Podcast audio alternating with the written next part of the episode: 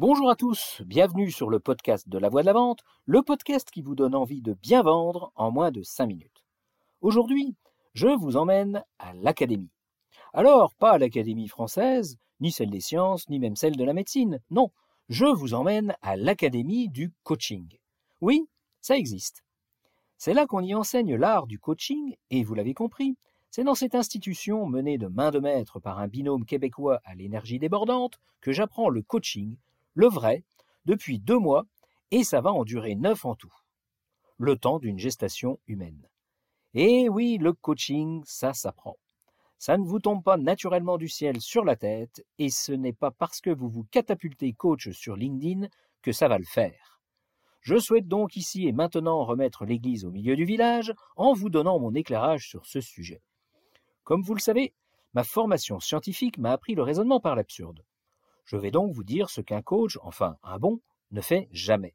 Une fois prévenu, vous pourrez éviter de dépenser beaucoup d'argent avec tous les charlatans qui vous promettent la lune et avec ceux qui cherchent à vous contrôler.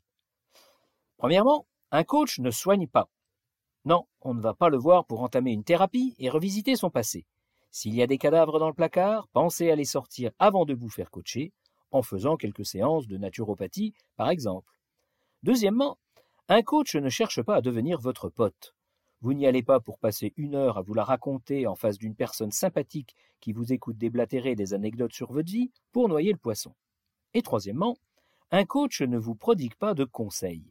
D'ailleurs, comment est-ce qu'il pourrait bien faire ça? Il n'a aucune expertise sur votre vie, puisqu'il ne l'amène pas à votre place. À mon avis, il a déjà bien assez à faire avec la sienne. D'ailleurs, à ce sujet, j'ai un scoop pour vous on ne vit pas comme on monte un meuble en kit. Mais non, la grande différence entre le meuble en kit et la vie, c'est la notice. Dans la vie, il n'y en a pas.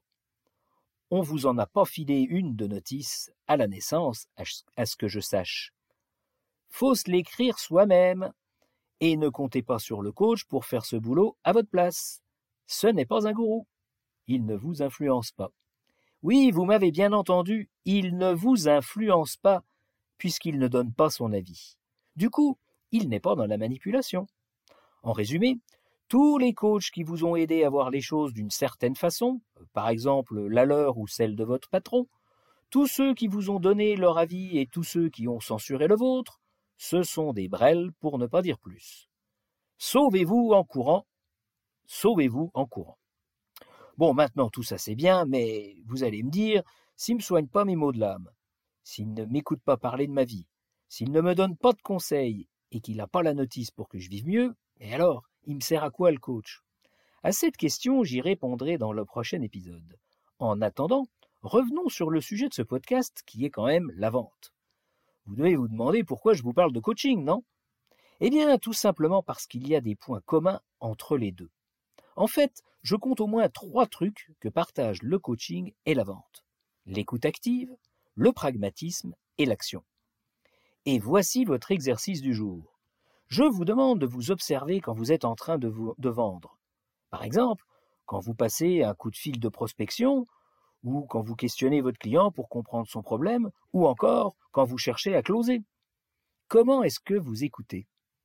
Est-ce que ça ne vous arrive pas parfois de vous la raconter un peu quand vous remontez dans votre voiture après votre premier entretien Est-ce que vous êtes, toujours sûr que votre client va faire ce qu'il a dit qu'il allait faire? D'ailleurs, ce qu'il vous a dit qu'il allait faire, c'est bien sûr que c'est vraiment ce qu'il veut faire? Écoute active, pragmatisme et action. Voilà, voilà, je vous laisse et je vous dis à jeudi prochain. À bon entendeur. Salut